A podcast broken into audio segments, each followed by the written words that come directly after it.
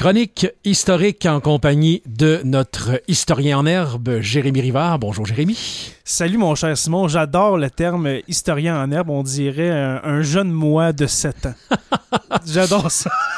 Aujourd'hui, on retourne dans le fondement propre Oui. du Témiscamingue à ses premiers balbutiements, la formation du territoire du Témiscamingue. Exactement, parce que la formation du territoire, il faut, il faut penser que le, territoire du Témiscamingue, de l'Abitibi-Témiscamingue, est, est- pas le même aujourd'hui qu'il était il y a 40 000 ans.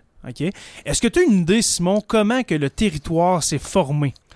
Écoute, Là, euh, on parle de, de, de, de, phénomènes, de phénomènes géologiques incroyables. OK? Euh, c'est sûr que je, je sais qu'avec le, le- le- le dégel des glaciers et tout ça, le- le- le- oui. la Terre s'est formée. Euh, euh, bon, les océans ont séparé un peu les, les continents et tout ça. De là à savoir comment a débuté le Témiscamingue, tu me prends par surprise, mon cher. D'accord. Eh bien, le Témiscamingue, l'Abitibi-Témiscamingue euh, a été formé, ben, comme tu as dit, c'est excellent. Tu as, bien réussi ton cours d'histoire de secondaire 2, mon cher. M'en souviens encore Euh, un peu. Ouais, c'est ça. On salue Claude en passant. s'il Oui. Farley, merci pour Oui. ces bons conseils. Oui. Euh, dans les deux derniers millions d'années, Simon, il y a eu quatre grandes glaciations. OK? Et quand je parle de glaciation, c'est pas de recevoir euh, un pied de neige euh, euh, dans une tempête. OK? On s'entend. Euh, je sais que tu es un grand fan de Game of Thrones, mon cher. Oui, Oui. Eh bien, le mur dans Game of Thrones, là, le mur de glace, eh bien, ça ressemblait un peu à ça. Euh, les- dans le fond, les glaciers qui recouvraient le, le territoire. Et puis, encore plus, parce qu'on parle de plusieurs centaines de mètres, voire des kilomètres d'épaisseur. de glace. De glace. Par-dessus la Terre. Exactement, par-dessus la Terre. OK? Et puis, c'est la dernière grande glaciation OK, qui s'est passée il y a 100 000 ans, qui a formé le, le territoire que l'on connaît aujourd'hui. Et puis, euh, elle a connu son maximum, euh, cette euh, glaciation-là, euh, il y a 20 000 ans. Et puis, et puis la glace se rendait jusqu'à New York. OK? La ville Quand de New York. Ça descendait très bas. oui. Ça descendait très très bas, un peu comme dans le film Le jour d'après. Oui. Hein? Alors voilà. Et puis le réchauffement climatique, parce qu'on s'entend qu'une glaciation est suivie naturellement ok, d'un réchauffement climatique. Ben, ça n'a pas le choix à un moment donné que si ça gèle, qu'à un moment donné, il y, a- il y a un retour du balancier puis que ça revienne un peu moins froid. Exactement. C'est pour ça qu'on parle de quatre grandes périodes de glaciation euh, sur Terre. Et puis, on est en ce moment dans, un, dans une période de fonte, si Oui. on veut. OK? Euh, on est à la fin d'une période de fonte. Et puis là, je ne veux pas faire peur au monde, mais un jour, il va y en avoir un autre à, à glaciaire. Oui, mais comme tu as dit, 100 000 ans, ça veut dire que ça va pas réarriver en l'espace de quatre semaines. Exactement. Et puis, le réchauffement climatique s'est amorcé il y a 13 000 ans. Et puis, euh, dans le fond, ça a laissé euh, un énorme, euh, une, une énorme quantité d'eau. D'où la présence euh, fulgurante de lacs et de rivières au Témiscamingue, en Abitibi-Témiscamingue. Ben oui. Et puis, dans le fond, c'était c'est environ 30 km de glace. Quand il y a eu la période de fonte, c'est environ 30 km de glace qui fondait au 100 ans.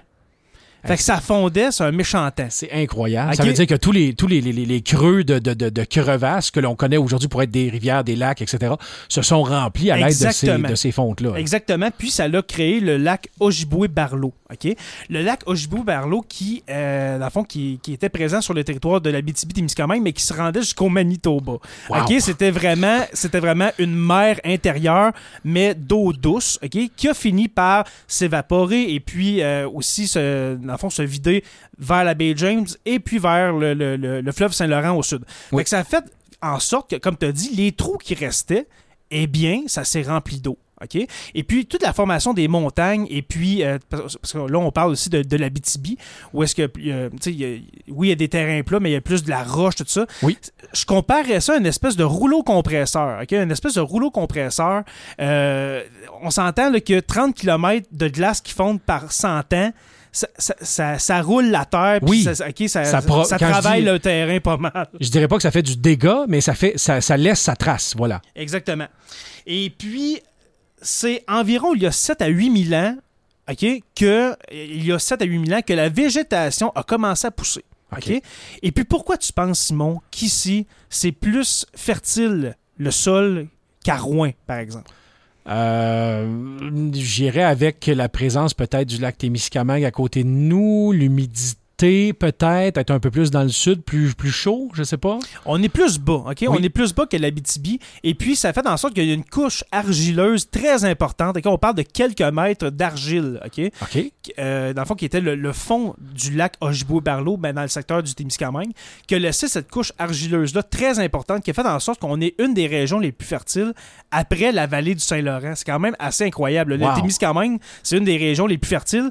Et puis, en Abitibi, il ne faut pas oublier nos, nos, amis de l'Abitibi-Ouest, dans le secteur de la Sarre. Oui. Qui a aussi, il y, avait, il y a eu un peu le même, euh, le même phénomène.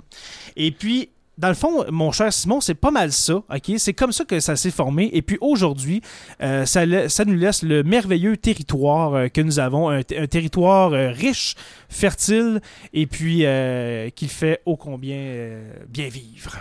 Là, c'est sûr que ça semble euh, couper sec un peu, mais c'est parce qu'il faut qu'on s'en ben garde. oui, c'est ça, faut qu'on s'en toutes les autres chroniques. Oui. Si on parlait de la formation du Témiscamingue de ses débuts jusqu'à aujourd'hui, euh, on serait encore au micro. Il y aurait une heure à faire. On sera encore au micro à 3 heures du matin ce soir. Oui. Donc, on va en laisser un petit peu, bien évidemment, pour la prochaine. Merci beaucoup, Jérémy. Ben, merci à toi. Et puis, Simon, juste avant de partir, oui.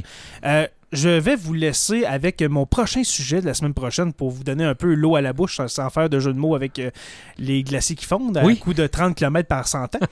Euh, la semaine prochaine, on va aller voir nos amis de la BTB. Je sais que c'est euh, une chronique purement témiscamienne, mais je veux parler de la faille de Cadillac qui a fait en sorte que les villes de Rouen, Malartic, Val-d'Or ont émergé.